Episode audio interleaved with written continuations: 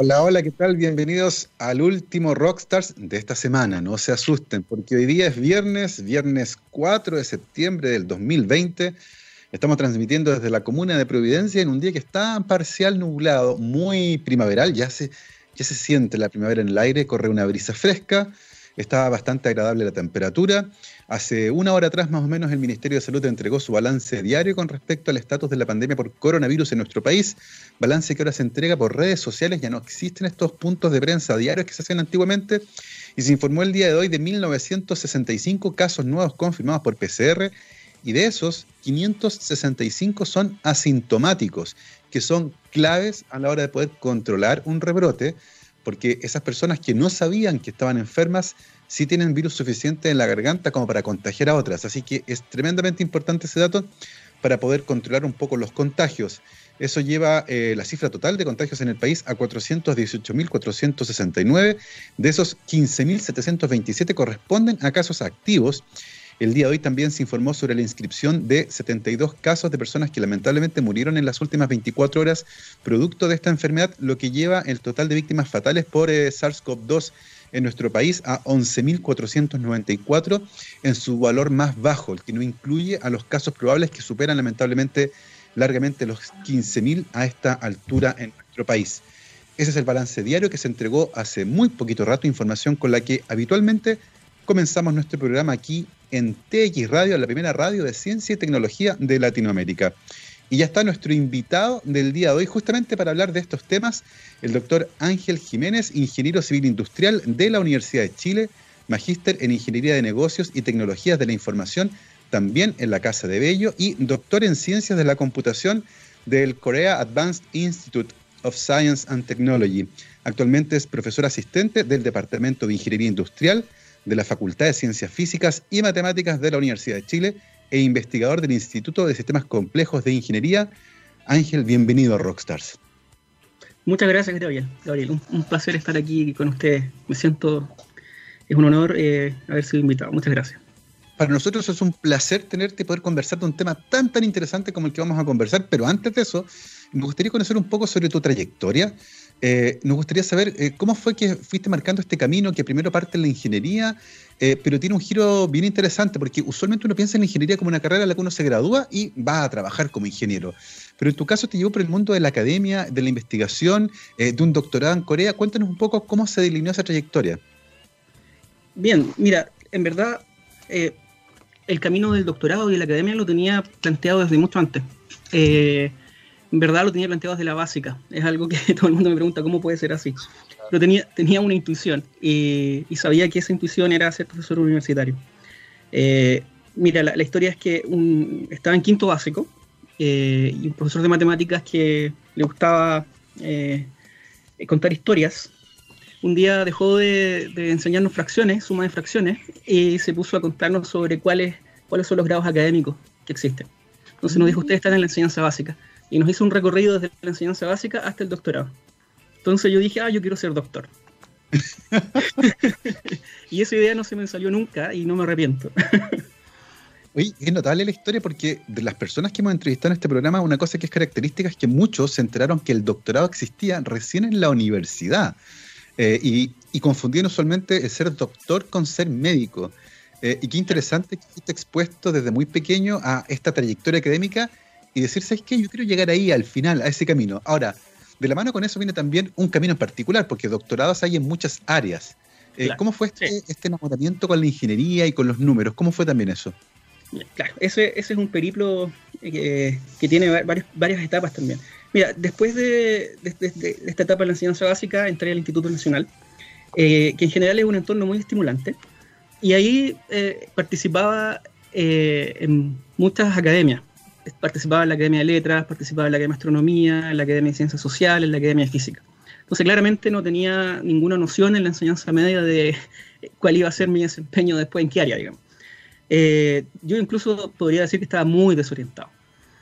Eh, sin embargo, nos llamábamos académicos en, en estas academias. Nos llamábamos académicos, eh, invitábamos a profesores universitarios que nos dieran charlas en, nuestras sesiones, etc. entonces teníamos el bichito por lo menos de del mundo de la academia. Pero resultó que en tercero medio en las vacaciones de verano de, tercero medio y de cuarto medio, esas dos vacaciones de verano, eh, nos invitaron a hacer un curso de física en la Escuela de Ingeniería de la Chile, el profesor, con el profesor Nelson Zamorano. veo, que, veo que conoce esa, esa parte tan estimulante de, Nelson. Es, también es súper interesante aquello porque muchos invitados, particularmente que han terminado en la Facultad de Ciencias Físicas y Matemáticas de la Chile, nos han contado que pasaron esos veranos en los talleres, estos campamentos que se hacen ahí en la Facultad de Ciencias Físicas y Matemáticas de la Chile, lo que nuevamente revela la importancia que tiene la estimulación temprana y lo relevante que son este tipo de actividades. Indudablemente. Entonces, en ese curso de física eh, me, maravillé. Eh, además, me, parecieron ejemplos los profesores, eh, desde luego el profesor Nelson Zamorano, su sistematicidad, su orden, su manera de razonar, etc. De manera que cuando estaba postulando en ese tiempo lo hacíamos en papel, ¿cierto? Cuando, eh, cuando dábamos la prueba académica, íbamos, me acuerdo, tuve que ir al liceo de aplicaciones y hacer una postulación en papel. Estaba con mis compañeros de curso que también estábamos postulando juntos y, eh, yo le preguntaba, oye, ¿qué, qué estudio? ¿Estudio Derecho o estudio Ingeniería? Pero dije, dije uh, claro, más vale diablo conocido. Así que puse en primera opción eh, Ingeniería y en segunda opción Derecho, obviamente sabiendo que iba a en Ingeniería. Y ahí entré en la Escuela de Ingeniería de la Chile, UTEF, y, bueno, ese fue un camino también eh, de un claustro, todos sabemos, uno está en un claustro tres años en un plan común que es bastante duro, eh, muy, muy teórico, muy académico, pero enriquecedor, por lo menos te forma una manera de pensar que yo creo que es lo distintivo de, esa escuela de ingeniería. Eh, bueno, después ya salí de la carrera, ah, mis habilidades iban por el lado de la gestión de las tecnologías en las organizaciones, ¿okay? Bueno, seguí industria porque me parecía lo más multidisciplinario. Además, eh, y en realidad siempre me ha marcado eso, eh, el, establecer relaciones entre, entre distintas áreas. Y, una vez terminada la carrera de Ingeniería Industrial, seguí el magíster en Ingeniería de Negocios con Tecnologías de Información. Y eh, terminado ese magíster, me quedé trabajando con profesores de, del mismo departamento, en particular el profesor Juan Velázquez, por ejemplo, el profesor Oscar Barros, y trabajamos en distintos proyectos. Me, empecé a acercar ya de una manera mucho más formal a, lo que es la labor académica. Y este profesor, Juan Velázquez, venía llegando de, Japón. Había hecho su doctorado en, la Universidad de Tokio. Entonces venía con toda una visión de, que el mundo eh, va para allá. En, general, el polo, en el fondo, el polo de desarrollo en el planeta eh, ya no es eh, unipolar, ya no es solamente Occidente y el hemisferio norte, sino que también es Asia. También es celeste. Y había una misión de ir a establecer relaciones con ese mundo porque iba a ser, ya era relevante e iba a ser cada vez más relevante y, lo estamos viendo ahora, ¿cierto? Entonces ya, Japón ya estaba cubierto con él y otro colega que estaba en ese momento haciendo el doctorado, así que eh, escogí Corea. Eh, y luego escogí KAIST, esta universidad que tú acabas de decir, el Korea Advanced Institute of Science and Technology, porque era una universidad que tenía académicos eh, trabajando en un área en la cual yo me estaba desarrollando, que era la computación ubicua. Eh, eh, y, tenía, eran bastante notables, digamos, los profesores trabajando en esa área. Oye, Ángel, pero cuéntanos un poco antes de eso, ¿en qué tipo de proyectos estuviste trabajando? para entender un poco cómo el ingeniero se hace parte de este tipo de proyectos y cómo tus habilidades comenzaron a ser eh, funcionales a este tipo de proyectos, cómo se coordinaban, qué tipo de preguntas o problemáticas querían resolver, eh, en, qué proyectos te fuiste metiendo ahí antes de irte a Corea. Bueno, eh, en ese periodo estábamos trabajando en temas relacionados con gestión del conocimiento. Entonces queríamos entender cómo podíamos armar unidades de conocimiento que, se, que fueran, que, fueran que tuvieran una asociación con los requerimientos de estudiantes en particular estudiantes universitarios. Entonces queríamos entender eh, cuáles eran los factores que influían en, el aprendizaje y, cómo podíamos constituir, por lo tanto, unidades o paquetes de conocimiento que, se asociaran directamente con, eso, con esas variables que influían en el aprendizaje.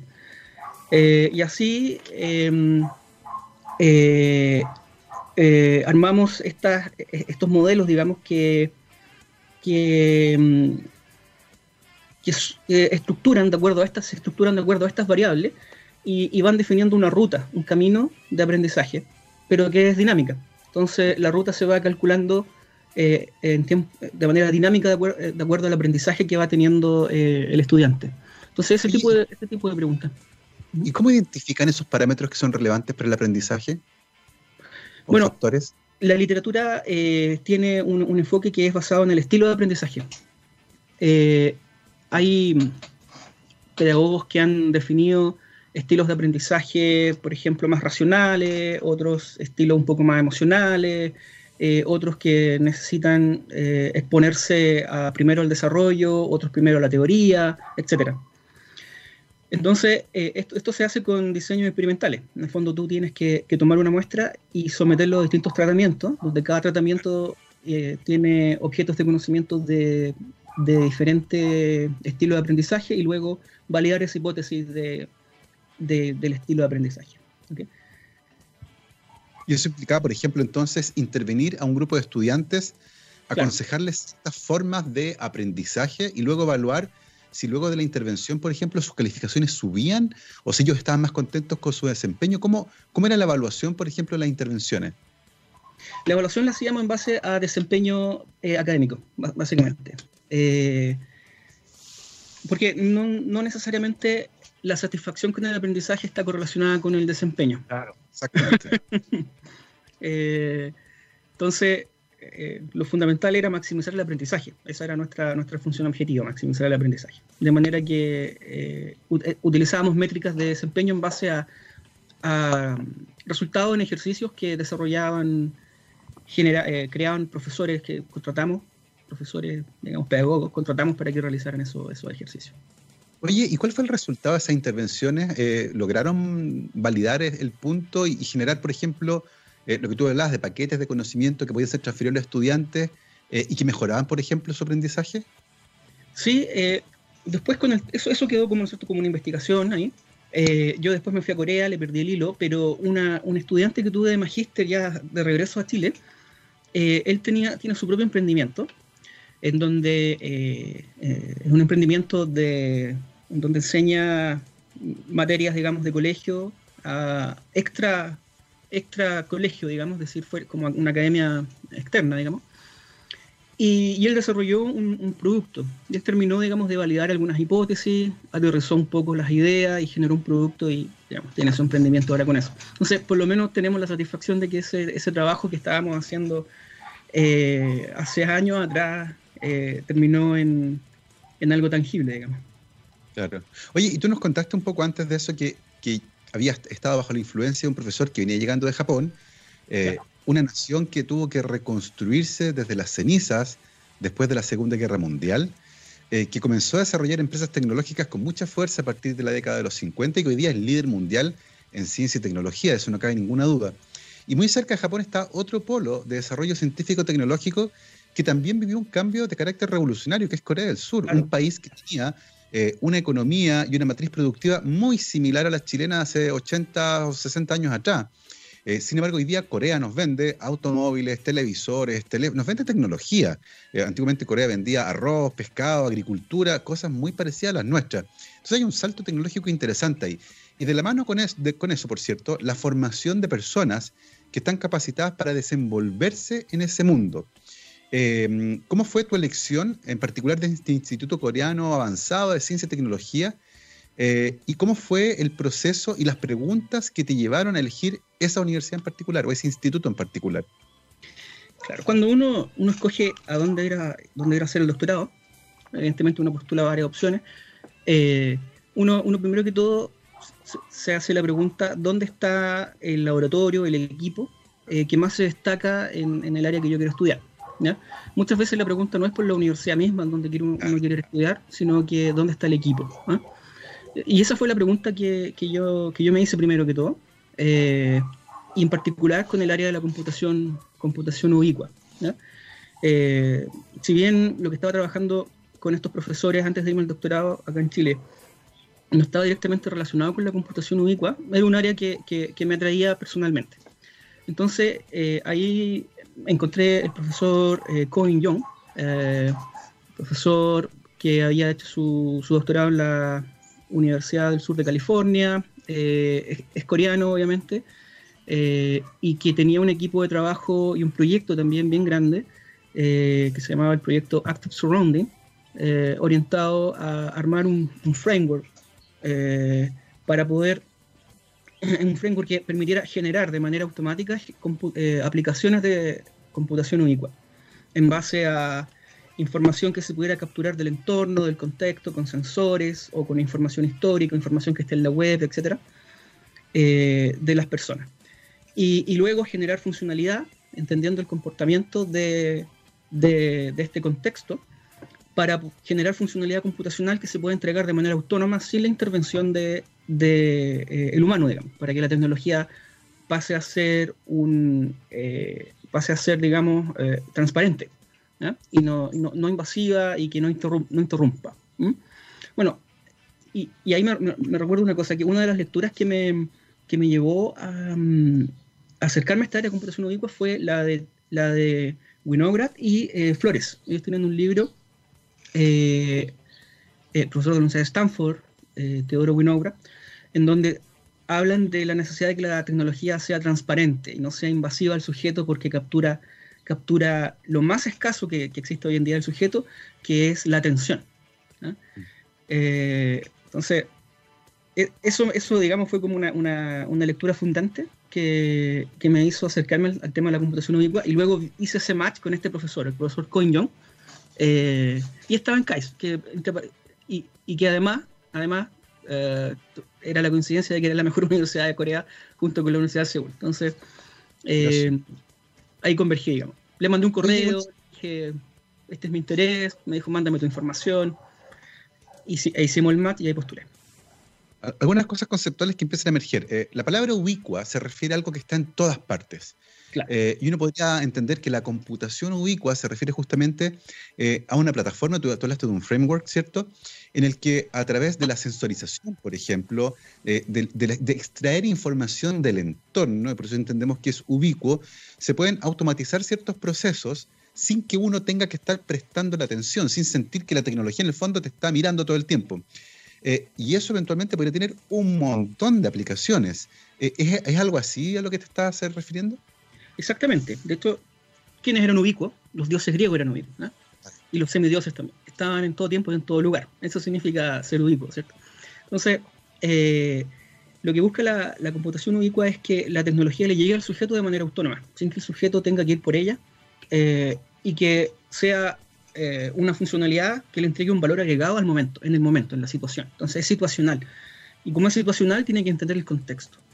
Y el contexto lo entiende eh, obteniendo ciertos, ciertas señales del entorno. Es decir, qué es lo que está pasando acá, qué señales tengo, dice, dice el modelo, eh, que me, permiten interpretar esta situación.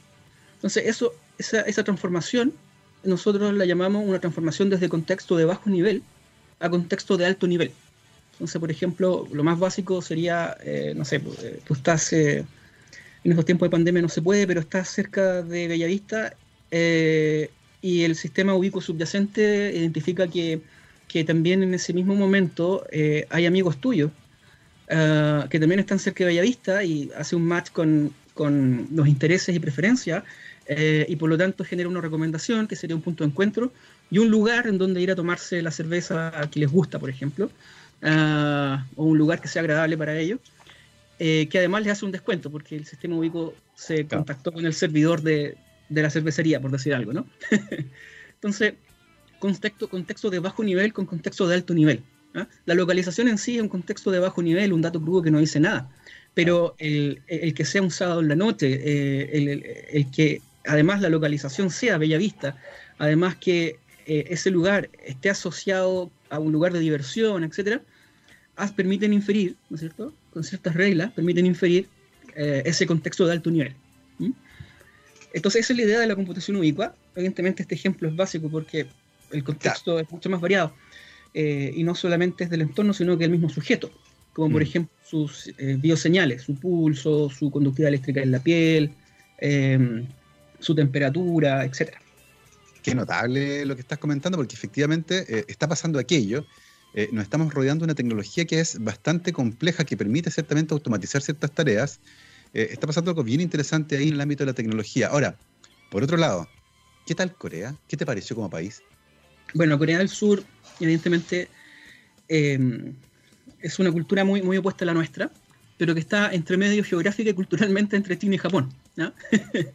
claro. Eh, entre China y Japón. Entonces, eh, tiene la rigurosidad de los japoneses, pero también tiene un poco la chispa de los chinos. Entonces, esa mezcla es bien, es bien enriquecedora, porque si bien uno está en un ambiente de trabajo en donde hay un laboratorio, en donde hay un profesor que es el líder del grupo, y, en donde hay una relación jerárquica muy fuerte, pero también está la necesidad de armar lazos, porque si tú no armas la relación y el lazo, primero no puedes trabajar. Por lo tanto, eso implica que eh, hay muchas horas y muchas sesiones de compartir fuera del laboratorio. Digamos en el restaurante, digamos en el bar, digamos en una actividad al aire libre, eh, íbamos incluso hasta hacer em, rafting, etcétera, cosas por el estilo. Eh, y eso era para, para establecer los, las relaciones, ellos le llaman el bonding, el bonding entre, entre los miembros del equipo. Y después cuando, cuando tú ya armas esa relación te pones a trabajar como avión. Eh, y de una manera rigurosa y siempre dirigido por, por el líder. Entonces, claro, primero que todo el hecho de que eh, fuera tan jerárquico fue una diferencia a lo que uno está acostumbrado acá, que son relaciones mucho más, mucho más horizontales. Pero segundo, de que siempre tú estabas rodeado de gente con buenas intenciones y que el resultado era de equipo y no individual, mm. compensaba toda esa, todo ese entorno jerárquico que podía ser un poquito desfavorable a, nuestra, a la cultura de la cual uno venía, pero, eh, pero te llenaba el alma. ¿ah? Entonces tengo grandes amigos, ¿ah? por ese bonding, digamos, hice grandes amigos hasta el día de hoy, eh, y Corea lo, ocupa un espacio en mi corazón. ¿ah? Es, mi, es mi segunda casa y cada cierto tiempo con mi señora, eh, que ama Corea también, y aprendió muy bien coreano mejor que yo. vamos a visitarlo cada vez que hay una conferencia, después, un, buen dato de comida coreana en Santiago, que debe haber por ahí una picada que tenía en tu corazoncito, ¿no? Sí, claro que sí. Eh, en el barrio Patronato hay varios restaurantes coreanos, pero el mejor es el Seúl, el restaurante Seúl, ¿ah? que está en Sagrados Corazones, en la calle Sagrados Corazones. ¿ah? Vayan ahí. Chiquitito, seis mesas. ¿ah? Seis mesas. Muy bueno. Oye Ángel, y, más allá de este, de este mm, aspecto cultural tremendamente interesante y, de esta em, estructura organizacional que tú describías, eh, ¿qué tipo de preguntas motivaron el desarrollo de tu tesis? Imagino que siguió profundizando en esto de la computación ubicua, pero tal vez con algún foco particular. ¿Cómo, ¿Cómo fue ese aspecto? Bueno, dentro de este framework yo estuve encargado de trabajar en el framework de, la atención. Es decir, uno de los recursos que hay en un, entorno ubicuo es la capacidad de cómputo, es la capacidad de captura de información, ¿cierto? La capacidad de almacenamiento de información. Pero eso es un commodity, es un commodity. Pero lo que no es un commodity, y si es mucho más escaso, es la atención del usuario, la atención del sujeto. Es decir, qué evento, qué, qué, situación del entorno captura mi atención. Y los sistemas ubicuos compiten por eso. en, verdad, hoy en día el teléfono. Ah, y, vamos a converger a eso, de hecho, al smartphone. Vamos a converger al smartphone. Entonces, la, atención como, como un conjunto de recursos cognitivos em, por, y estímulos que están compitiendo por esos recursos cognitivos era, era, era eh, el, campo de juego. Entonces, luego la pregunta era cómo podemos conciliar esta, esta competencia por recursos cognitivos de distintos estímulos ¿ah? eh, para no saturar al sujeto eh, para no ser invasivos al sujeto y para entregarle lo que le corresponde, pero con una visión eh, de satisfacción hacia, hacia, hacia el usuario, ¿no? ¿no? de invasión hacia el usuario. Entonces, bueno, ahí me tuve que meter a la psicología cognitiva. Yo feliz porque lo multidisciplinario siempre me ha encantado. Tengo, tengo un hermano psicólogo, así que también eso me ayudó harto. entonces, rápidamente, después de haber entendido este modelo de cómo el sistema humano procesa la información. La psicología cognitiva tiene un, modelo que es un proxy bastante razonable de cómo eh, un, estímulo captura nuestra atención. Luego hacemos sentido a través de la percepción. Luego utilizamos la memoria de corto plazo para elaborar una respuesta a ese estímulo y la de largo plazo también para ir a, ir a buscar información en el disco duro. Y después generamos una respuesta al entorno que puede ser verbal o puede ser motora. Entonces, ese modelo de, de procesamiento de la información me sirvió como base. Luego convergí a, las bioseñales, es decir, em, señales periféricas, ¿no es cierto?, que están en, del sistema nervioso que podemos capturar desde fuera, a través de biosensores, que muestran o son un proxy a cómo el sujeto eh, está siendo demandado por recursos cognitivos. Es decir, si es que tiene alta, media, baja o alguna otra graduación de carga cognitiva. Entonces, ahí empezamos a armar modelos que eh, clasifican la carga cognitiva en base a estas señales periféricas que son datos crudos, pero que si tú sometes al usuario a, tratamientos diferentes, a estímulos diferentes, vas a notar que tienen una, varianza. Es decir, las señales se comportan de manera diferente en base al estímulo que tú le proveas al, sujeto. Entonces ahí los entornos de, o los escenarios, los dominios de trabajo fueron primero que todos los dispositivos móviles. Porque si bien se llaman smartphones, sabemos que no son nada smart todavía estos, estos aparatos, son bastante invasivos. Eh, yo, soy, yo no soy muy asiduo al smartphone, eh, no estoy disponible acá en tiempo real cuando me llaman por teléfono, lo tengo que apagar porque si no no puedo trabajar, porque en, verdad que, invade. Entonces trabajamos con los smartphones y, y, ahí las preguntas que nos hicimos fue, fueron, ¿cuál es em, la demanda cognitiva ah, de un sujeto que está interactuando con el smartphone, ¿no es cierto? Pero en distintas situaciones de la vida real cuando está caminando, cuando está en una conversación, cuando está sentado, cuando está eh, viajando en, el bus, por ejemplo, eh, o cuando está tomándose un café. Entonces, vimos, evidentemente ahí las demandas cognitivas son diferentes, porque se demandan distintas dimensiones de los recursos cognitivos. Pero el teléfono también lo está demandando. Entonces, con este modelo, basado en bioseñales, utilizando biosensores para capturar eh, estos datos crudos del sujeto, eh, lográbamos determinar si la carga cognitiva era media, baja o alta, donde el gold standard eh, estaba dado por, por expertos que eh, definían cuál era el estado, autorreporte del sujeto, y también gold standard a través del electroencefalograma, que con eso tú puedes muy directamente saber cuál es el, cuál es el estado del sujeto, cognitivo y emocional. pero obviamente no lo puedes usar en la vida diaria porque todavía los electroencefalogramas no son tan portátiles. Pero va para allá, va para allá. Oye, qué notable esta historia que nos estás contando y claramente tiene un potencial gigantesco, potencial que vamos a revisar después de esta pausa musical. Vamos a ir a escuchar un grande que nos dejó Chris Cornell. Esto se llama Can't Change Me. Vamos y volvemos. Estamos de vuelta aquí en rockstarsdetxradio.com, científicamente rockera, viernes 4 de septiembre del 2020. Hoy es viernes no se nota porque estamos en pandemia y la densidad episódica es un poco baja, así que los días a veces parecen que fueran todos iguales. Y en el colegio las cosas también han cambiado y de hecho los establecimientos educacionales han tenido que adaptarse rápidamente a las clases a distancia, teniendo en muchos casos que desarrollar nuevas habilidades.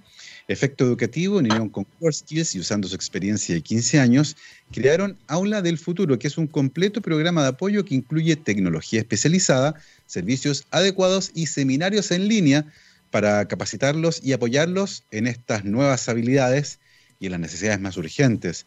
Para más información visiten www.efectoeducativo.cl, los encuentran también en Facebook y como arroba efecto educativo en Twitter e Instagram. Y el día de hoy estamos conversando con Ángel Jiménez, que es ingeniero civil industrial de la Universidad de Chile, magíster en Ingeniería de Negocios y Tecnologías de la Información, también en la Universidad de Chile. Nos estaba contando antes de la pausa de su paso por Corea mientras obtuvo su doctorado en Ciencia de la Computación en el Korea Advanced Institute of Science and Technology y actualmente es profesor asistente del Departamento de Ingeniería Industrial en la Facultad de Ciencias Físicas y Matemáticas de la Chile. Eh, cuéntanos un poco, Ángel, cómo fue tu retorno a Chile y con qué ideas te viniste en la maleta. Bien, el retorno a Chile ah, fue bastante, eh, bastante suave o smoothie, digamos. Eh, antes de regresar, había tenido conversaciones con el Departamento de Ingeniería Industrial, que era donde yo me había formado también eh, el cual estaba creando un área nueva que era el área de tecnologías de información.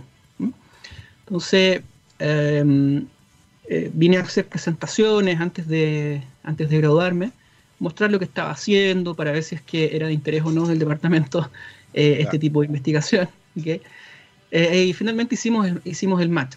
Entonces, afortunadamente, em, ya venía, venía de regreso en el avión y ya tenía la respuesta positiva de, del departamento eh, para poder incorporarme como, como académico, eh, como profesor asistente. Entonces, las ideas que traía eran básicamente eh, estas que estábamos conversando, de la computación ubicua, de los biosensores, ¿ok? Eh, de la carga cognitiva. Entonces, eh, ese trabajo lo continué. ¿ah? Además, había muchas cosas que seguir publicando con eso, así que lo, continué, pero lo fui expandiendo poco a poco. Y, de carga cognitiva pasamos a emociones, y de emociones pasamos a fatiga. Entonces, en el fondo, todo, todo eso tiene algo en común, que son estados uh, del, ser humano frente a situaciones di distintas, diversas, en donde el concepto de computación ubicua era muy vertical, porque eh, había que entender la situación en el contexto, eh, había que entender cómo estaba el sujeto dado, su, dado, el entorno en el, que se encuentra, etc. Entonces, ahora ese trabajo eh, se ha ido extendiendo, mi, investigación es aplicada, me gusta mucho hacer investigación, investigación aplicada, siempre mantengo alguna, algo de, investigación un poco más, más, teórica, pero pero mi foco está en la investigación aplicada. Además estamos cercanos a la industria en este departamento y eso es nuestro rol. Nuestro rol. Así que eh, convergimos a este tema de la fatiga laboral. ¿eh? Nos dimos cuenta que la fatiga laboral es, uh, es una variable escondida, pero muy significativa en, en sí. términos de, de, la seguridad industrial y en términos del bienestar de, de los trabajadores. Entonces, con ese, con ese eh, norte, eh, vimos es que podíamos replicar lo que ya habíamos hecho en carga cognitiva, uh, pero ahora, ahora, en fatiga. Y, y, y, el match era directo porque la literatura muestra que también a través de estas señales periféricas tú puedes tener un proxy de, de las reacciones del sistema nervioso eh, frente a estímulos que, te, que, que son acumulativos. ¿no?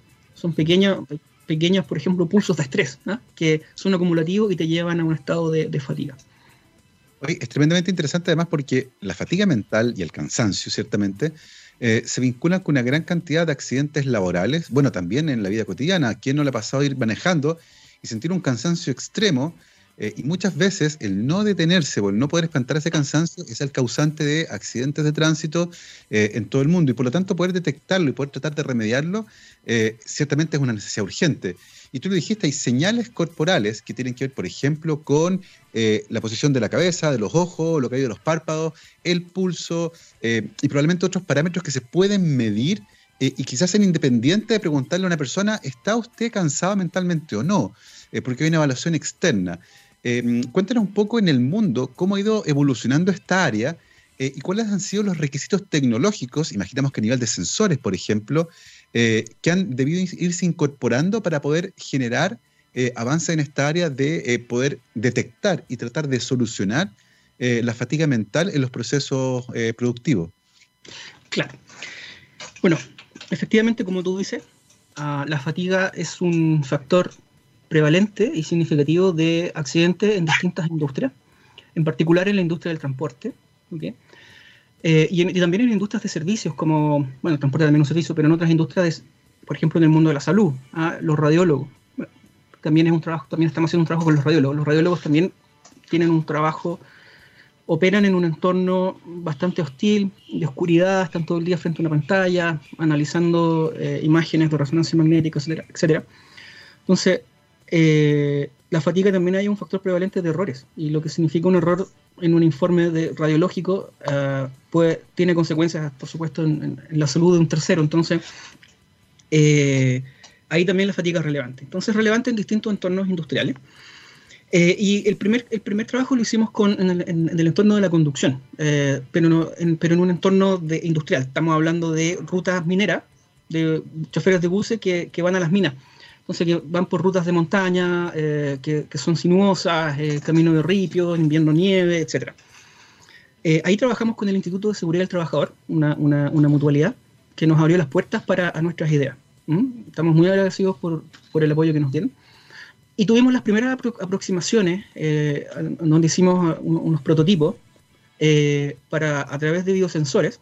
Nosotros desarrollamos un, aparato que se pone en la muñeca eh, y que es capaz de, capturar pulso, saturación de oxígeno, um, conductividad eléctrica en la piel, temperatura superficial. Y, además diseñamos otro aparato que captura eh, señales del entorno, como la vibración de la cabina del bus, eh, el nivel de, de, de, dióxido de carbono, de CO2 en el entorno, eh, la temperatura de la cabina, etc. que también son, demostramos, digamos, que también son eh, variables que influyen. Y e hicimos este prototipo en, en, una ruta minera, gracias a este apoyo de, de IST, y, y, mostramos que podíamos clasificar con una, un desempeño alto, sobre el 80%, podíamos clasificar eh, los estados de fatiga de los sujetos. Descubrimos cuatro niveles de fatiga uh, en, esta, en esta tarea uh, y luego uh, armamos modelos que con, por sobre el 80% pueden clasificar esos cuatro estados. Eso fue eh, uno, el primer trabajo y después eso derivó en un proyecto que, mm, estamos llevando a cabo ahora en la, la universidad eh, junto con Corfo, en un consorcio que se constituyó de varias universidades y, y, y algunas empresas, que se llama Innovación en Manufactura Avanzada, el, el consorcio claro. IMA. ¿Mm? Eh, en ese consorcio hay una batería de proyectos y, y, el que te estoy describiendo es uno de ellos. Uh, hay otros proyectos relacionados también en el mundo minero, eh, otros eh, relacionados con robótica, etc.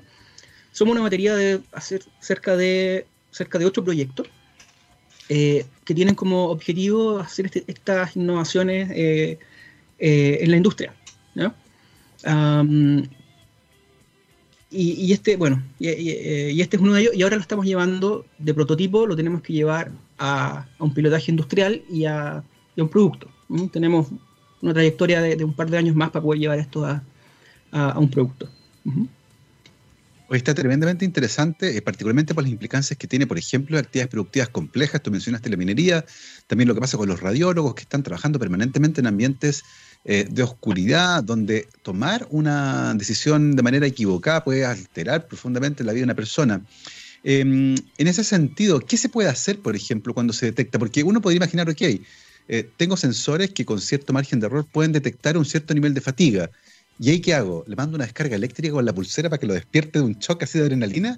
Eh, ¿Le mando una señal audible que pueda oír y decir, ok, tengo que parar, pero si voy manejando, ¿cómo lo hago? Eh, ¿Cómo se vislumbra la parte humana que sigue la detección de una fatiga mental que puede derivar ya sea en un accidente laboral o en errores cognitivos? Mira, esa es una, una pregunta que tenemos. ¿ah? Ahora, dado que ya podemos eh, clasificar con alto desempeño la fatiga, ahora, ¿cómo intervenimos al entorno? ¿Cuál es el mejor método de intervención del entorno? Y esa es la pregunta. Eh, entonces, eh, estamos armando una batería de, de posibles efectores. ¿ah? Es decir, uno de ellos puede ser un, un, una señal, un ruido, ¿ah? una señal audible, por ejemplo. Otra puede ser una vibración en el, en, el, asiento, por ejemplo, del sujeto o en alguna parte del cuerpo del sujeto o lo otro puede ser una termorregulación. Esta tercera, en la, la literatura ha mostrado que tiene cierto, cierto efecto, la termorregulación del entorno. Pero bueno, no sé cuál de esas todavía es la mejor porque tenemos que, que hacer sí. los experimentos y con pandemia estamos confinados, no podemos ir a terreno. estamos un poquito detenidos en eso. Eh, pero claro, vamos a responder pronto a esa pregunta. Próximo año te puedo decir cuál es, con qué significancia. Oye, eh, hay una cosa que es súper entretenida ahí, eh, tengo un amigo que cuando, cuando me contaba que él manejaba mucho de noche, y me contaba que cuando empezaba a sentir que estaba un poco cansado, ponía el, el, aire acondicionado a 10 grados. Y con el frío decía que él se mantenía un poco mejor. De... Es por ahí, va por ahí la cosa, ¿no? Porque uno tiende a pensar que en un entorno como tibiecito, eh, medio confortable, como que, claro, se puede inducir esta fatiga y uno eh, actualmente quedarse dormido. Eh, ¿Es algo de esa naturaleza, por ejemplo, poder modular la temperatura de una cabina y bajarla un poco? Claro, de, de, eso se trata, ¿ah? modular la, temperatura. Después, si ese, si ese es el, eh, el método más efectivo, habrá que luego diseñar un aparato que pueda hacer eso para que el sujeto no tenga que estar él mismo regulando la temperatura, sino que sea autónomo, sea ubicuo. Ahora hay una cosa que también es interesante ahí, tiene que ver con el hecho de que una persona manipulando maquinaria pesada y que está en una condición de mm, deterioro cognitivo, por ejemplo, porque está muy cansada, aunque tú le avises que está cansada, eventualmente va a seguir porque es su turno, por ejemplo. Eh, y ahí el factor humano nuevamente pasa a ser relevante y tal vez la solución sea, no sé, eh, cortarle la, la, energía a la estoy inventando, eh, cortarle la energía a la máquina, en el fondo tomar una decisión un poco más drástica o cambiar el turno sencillamente. Sí, claro. La, la, la, derivada que tiene esto es una gestión dinámica de la fuerza de trabajo. Entonces, esto requiere una sala de control, podríamos decirlo, claro. en, donde, en donde tengamos una, una visión agregada de, de, cómo está nuestra fuerza laboral en este momento, cómo están nuestros operadores, eh, y, ver de qué manera podemos hacer cambios de turno, cambios de persona o, de, detención de la tarea. Eh, también esos son otro tipo, otro tipo de medidas de, intervención, eh, que el sujeto termine, deje de hacer lo que está realizando, tome un descanso y después, y después retome. Eh, o, bien muchas veces dejar que pase por un mínimo estado de fatiga, que todavía no es peligrosa, hasta que llegue una etapa de recuperación que también descubrimos que los sujetos parten una tarea, se fatigan hasta cierto punto, pero después se recuperan. Eh, no, es que la, no es que la persona se vaya eh, fatigando linealmente hasta que termina de hacer su tarea, no. Tiene, tiene variaciones. Entonces, esa gestión se puede hacer con, esto, con el apoyo de estos modelos que nosotros hemos desarrollado y de esa manera se pueden tomar decisiones, puede, tomar la, puede apoyar la toma de decisiones de un supervisor, de un gerente de recursos humanos, de, Em, para hacer una gestión dinámica de la fuerza de, trabajo, efectivamente. Es una probablemente de las soluciones que uno puede establecer para este tipo de fatigas que son tremendamente complejas. Ahora bien, eh, ¿existen tareas que fatiguen mentalmente más rápido a alguien? Por ejemplo, una tarea que es muy rutinaria, que implica repetir físicamente el mismo movimiento varias veces, pero repetir una serie de, no sé, 100, 200 veces, versus una tarea que implica moverse, por ejemplo, en vez de estar sentado. Eh, ¿cómo, ¿Cómo va esa parte ahí? Efectivamente, las tareas que son eh, más fatigantes, digámoslo así, son las de atención sostenida, en donde tú tienes que permanentemente eh, estar realizando la misma actividad, la, misma, la misma operación y de manera repetitiva. El problema que esas tienen es que te aburren. Y el, aburrimiento está también relacionado con la fatiga, porque la fatiga es la pérdida de interés por, por, la mm. operación que tú estás realizando. Están también aquellas, esa es una fatiga mental. Está también la fatiga física, ¿ah? que es cuando el sujeto por una actividad física en donde hay movimiento, como, como tú dices, eh, termina fatigado por, por cansancio, digamos, eh, físico. Entonces, esa fatiga física eh, también es detectable, digamos. detectamos estos dos tipos de fatiga, la fatiga mental o la fatiga física. Y, y el tipo de fatiga a detectar depende, ¿no es cierto?, de la tarea en la cual está envuelto el sujeto. También nosotros hemos armado modelos, como te decía, para fatiga en conductores, que es una tarea de atención sostenida. Claro. Pero también eh, estas otras tareas físicas, una de ellas es eh, eh, los repositorios, los reponedores de, góndolas, que tienen que estar yendo a, la bodega, tienen que estar pendientes de si falta o no falta el producto, ir y venir y poniendo cajas, sacando cajas en cierto orden, etcétera también armamos modelos para ese tipo, ese tipo de, tareas. Y, evidentemente se comportaban de manera diferente, la fatiga era, era diferente. Oye, y, otra cosa que me parece súper interesante tiene que ver con los sensores. Tú dijiste que el, sistema de monitoreo que tienen que ver, por ejemplo, pulso, temperatura superficial, conductividad eléctrica eh, y, otros factores, explica de manera más o menos buena eh, la fatiga de una persona, pero, pero queda todavía un margen. Eh, en ese sentido, ¿qué otros aspectos de la fisiología o de la postura o de qué otros factores se podrían medir para tratar de mejorar un poco eh, la precisión de este sistema de detección de fatiga? ¿O llegamos a un punto en el que ya, la verdad, ese margen no es, relevante para la toma de decisiones? Mira, siempre pueden haber otro conjunto de, variables que sean, que sean relevantes. Una, de ellas, por ejemplo, tiene que ver con el estado inicial del sujeto, su nivel de base. ¿Cómo parte? Eh, ¿Cuál es su estado al iniciar la tarea? Y, eso tiene, y, una, de las variables que influye mucho es como, es como las horas de sueño y cuál es su ciclo circadiano. Eso eh, eh, es, una, es una de las variables que, está más arriba mm. en, la, en la ponderación. Entonces, nosotros, eso, eso implica que antes de, que el sujeto comience la operación, necesita con estos mismos biosensores tomarse una línea de base y en esa línea de base podemos descubrir cómo llega el sujeto a la tarea. Eh, y esa misma línea de base después sustraerla de, las señales que vamos capturando a medida que el sujeto va realizando la tarea. Y, y, eso nos permite hacer los sujetos comparables entre sí. Claro. Porque nuestra biología es diferente. Entonces, partimos por línea de base, eh, le sustraemos la línea de base a cada sujeto, podemos ver esa varianza que, es que, nos hace a los sujetos comparables. Entonces, eh, eso nos permite hacer una gestión más...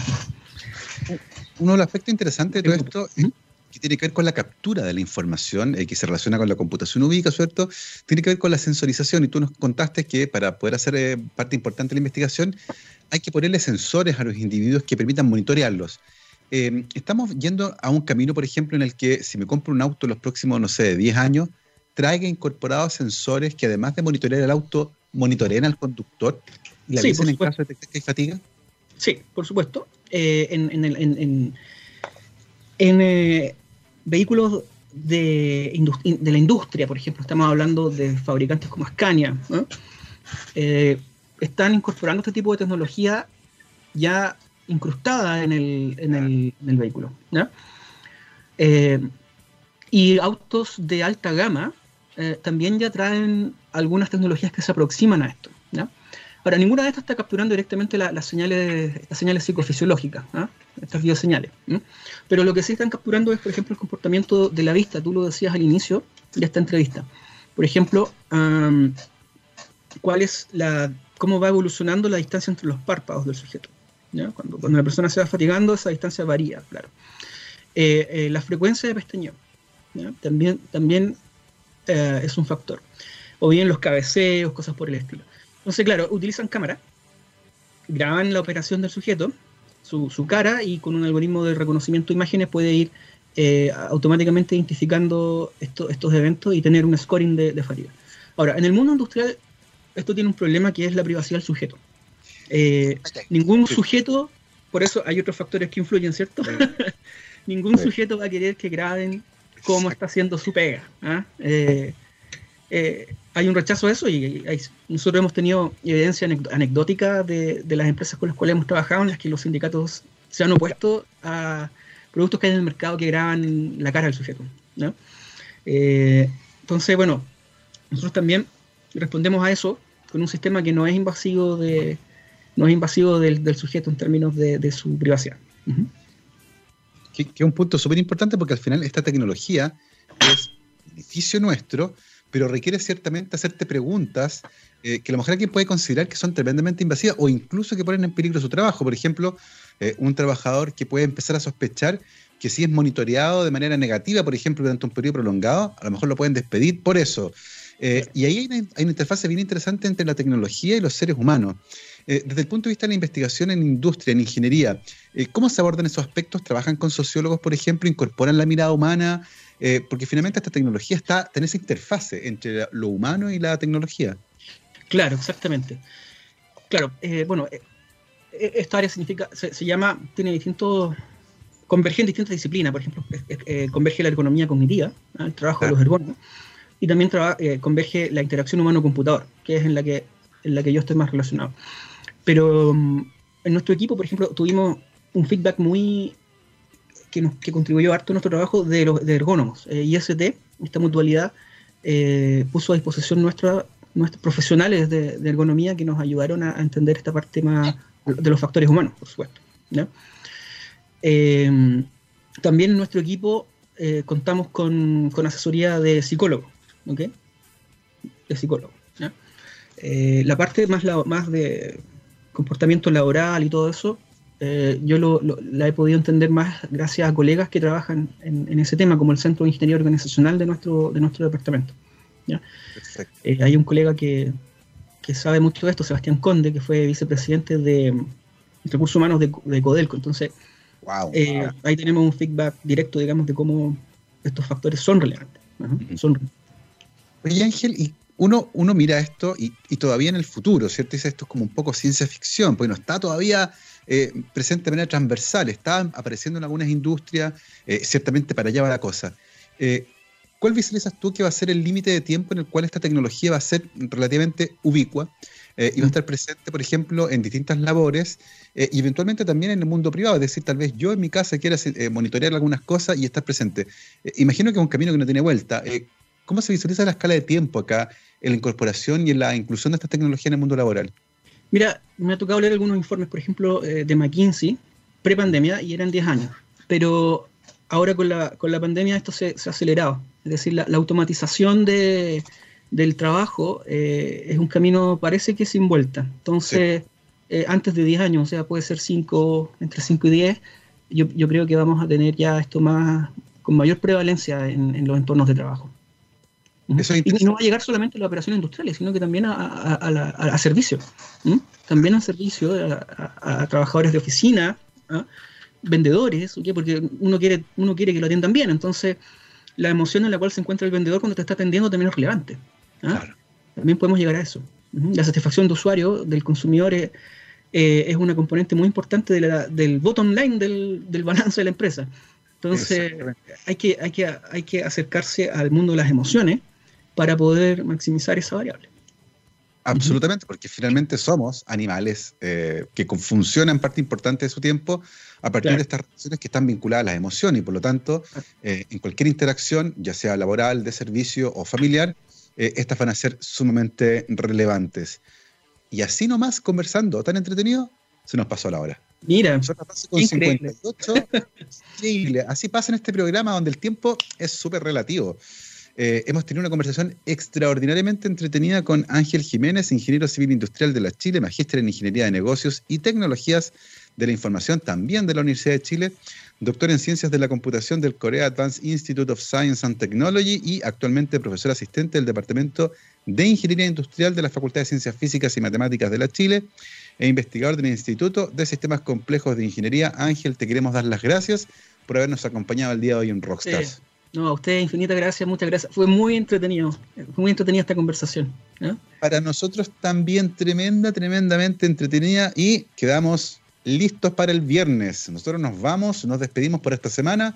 Pásenlo bien y como siempre nos vamos con nuestro especial del All You Need Is Rock del día de hoy. ¿Te gusta el rock progresivo, Ángel? Sí, por supuesto. Sí. Nos vamos con probablemente la banda más icónica del rock progresivo que tiene muchos fanáticos en este radio. Eh, nos vamos con Rush el día de hoy. Comenzamos con Closer to the Heart en vivo. El mm. setlist de hoy lo preparó Javiera Valenzuela. Que esté muy bien. Chao, chao. Felicitaciones por el programa. La rompen ustedes. Chao. Muchas gracias.